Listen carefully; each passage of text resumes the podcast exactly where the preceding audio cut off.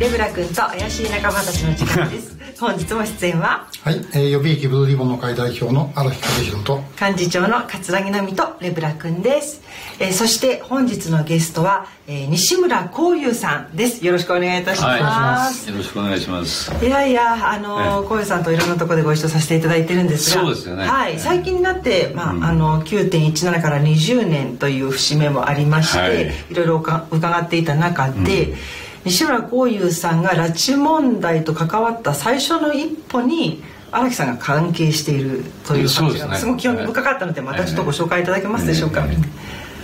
えあのまああの前からもちろん関心は持ってたんですけど、えー、あの最初に産経新聞が昭和60年じゃないや55年の正月に書いた記事があってね「不明不明アベック海外のが関与かみたいな、そういう記事があった。時から、まあ、関心はずっと持ってましたけどね、なかなかただ一般メディアが大きく取り上げなかったんで、はい、あのずっとフォローはしてなかったんですよね。はい。でそしたらまあ2002年今からもう20年前ですけど、うん、ちょうど僕があの、えーと、サッカー専門のジャーナリスト、うん、そうだったんですよねとしていろいろやった時に、あのちょうどねあれなんです。あのアフガン復興プロジェクトっていうのがあって、はい、アフガニスタンのあの9.11のあと、はい、米軍がアフガニスタン攻撃してでタリバン政権が倒れて、はい、で一応その時、まあ、平定されたみたいな、うん、あ状況だったんですよね。でその時にねあのアフガニスタンの子供にサッカーボールを送ろうっていうことをちょっとやったんですよ。それは西村さんが旗振り役で。そうです。あの僕はねそその時あのちょうどあのサッカーのウェブサイトの編集長やってて、はい、えー、ずっとねウェブに関しては1996年にもうすでに J リーグと日本サッカー協会からプレスパスが取れる、もうそういうウェブサイト。へーを作ったんですね。だからだったんですね。あのそういう意味では先駆けだったんですけど、はい、それでえー、っとまあそういうことをやるようになって、うん、ちょっとそのいろいろ関心がね、うん、あのチベットだとかそういう方向に向くようになって、うんうん、でちょうどあの年の4月くらいでしたかねあのブータンの映画で、うんあのザ・カップっていうのがあったんですよね、でそれはあの、えー、4年前当時から4年前の1998年のフランスワールドカップの時に、はい、えー、チベットのあの少年層が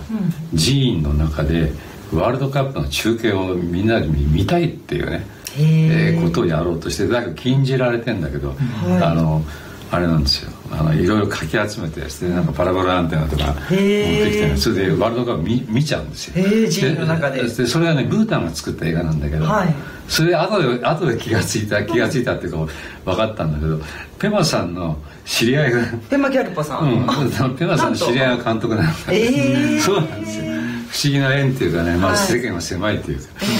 い、でまあそのえっ、ー、とこともあったしそれとえっ、ー、とねそういうなんていうんですか社会的な関心って言えばねあのちょうどフランス大会の時98年ありましたね、はい、懐かしい、はい、フランス大会の時に日本が初めてワールドカップ出場した時ですけど、はい、ちょうどねハリウッドが作った、はい、あのダライ・ラマの半生の映画が上映されてたんですよ「クンデン」かに覚えてます。はい「クンデン」って映画でね、それでねまあ見てね、うんな3回ぐらい見ちゃったのかな。パリで見ちゃった、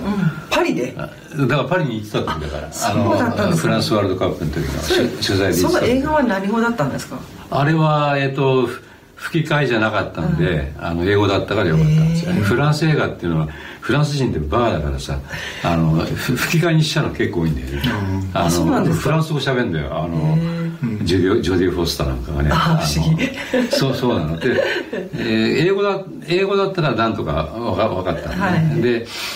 それを見て本当に感動してね、でマーティン・スコセージが撮ったんですよ。それであものすごい制作費でね作った映画でで多分あれハリウッドがそういうのもできた最後だったんですよね。それが1998年で日本で公開されあじゃないフランスで公開されていてで夜の一番遅い回に行った時も超満員でね、広い劇場で。それでもう終わった後みんな拍手ですよね。